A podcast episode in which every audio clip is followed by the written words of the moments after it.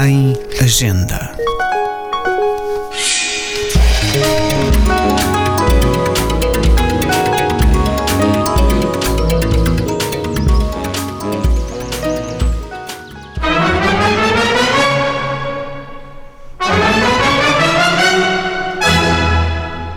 O teatro de Luigi Pirandello, Prémio Nobel de Literatura de 1934, questiona a identidade individual, dilui a distinção entre ator e personagem, teatro e realidade, forma e conteúdo, e antecipa o teatro do absurdo de Unesco, Beckett e outros.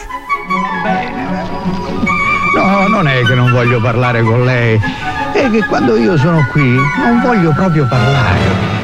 A sua obra dramática expõe a ideia paradoxal de que o ser humano só se revela verdadeiramente quando usa uma máscara ou adota um papel.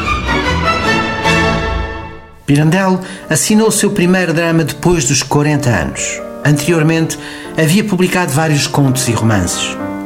O presente volume reúne uma seleção de 28 contos inseridos na coletânea Contos para um Ano, dado que planeava escrever 365.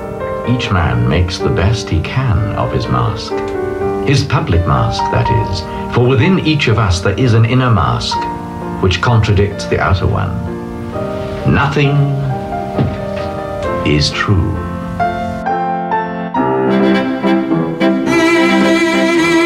Estas pequenas narrativas, plenas de humor, dão uma nova perspectiva do autor que afirmou: a realidade é um engano. Tudo são aparências.